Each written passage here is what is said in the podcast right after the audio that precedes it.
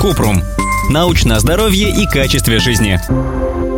Как лечить больное горло? Боль в горле чаще всего вызывают курение, аллергия и вирусные инфекции, например, простуда или грипп. Проблемы обычно проходят сами по себе, реже связаны с бактериальной инфекцией, а она может вызвать осложнения. Чтобы этого не произошло, врачи назначают антибиотики.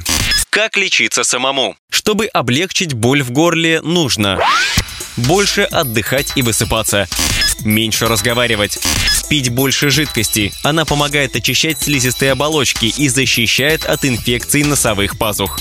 Употреблять прохладные продукты и напитки, чтобы не раздражать горло. Полоскать горло теплой соленой водой. Для приготовления раствора нужно развести пол чайной ложки соли в стакане теплой воды. Полоскать нужно каждые 3 часа. Каждый раз надо готовить новый раствор.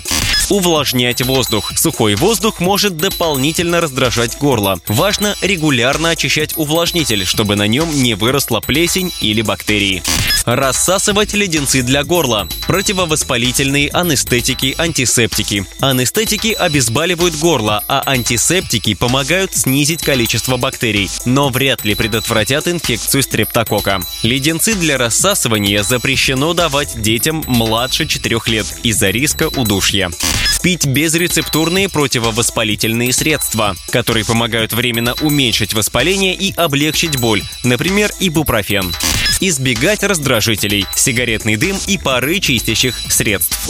Когда идти к врачу? Нужно проконсультироваться с терапевтом, если боль в горле не уменьшается через неделю, горло болит часто, боль в горле сочетается с высокой температурой, есть ощущение жара и озноба, Иммунная система человека ослаблена, например, из-за сахарного диабета или химиотерапии.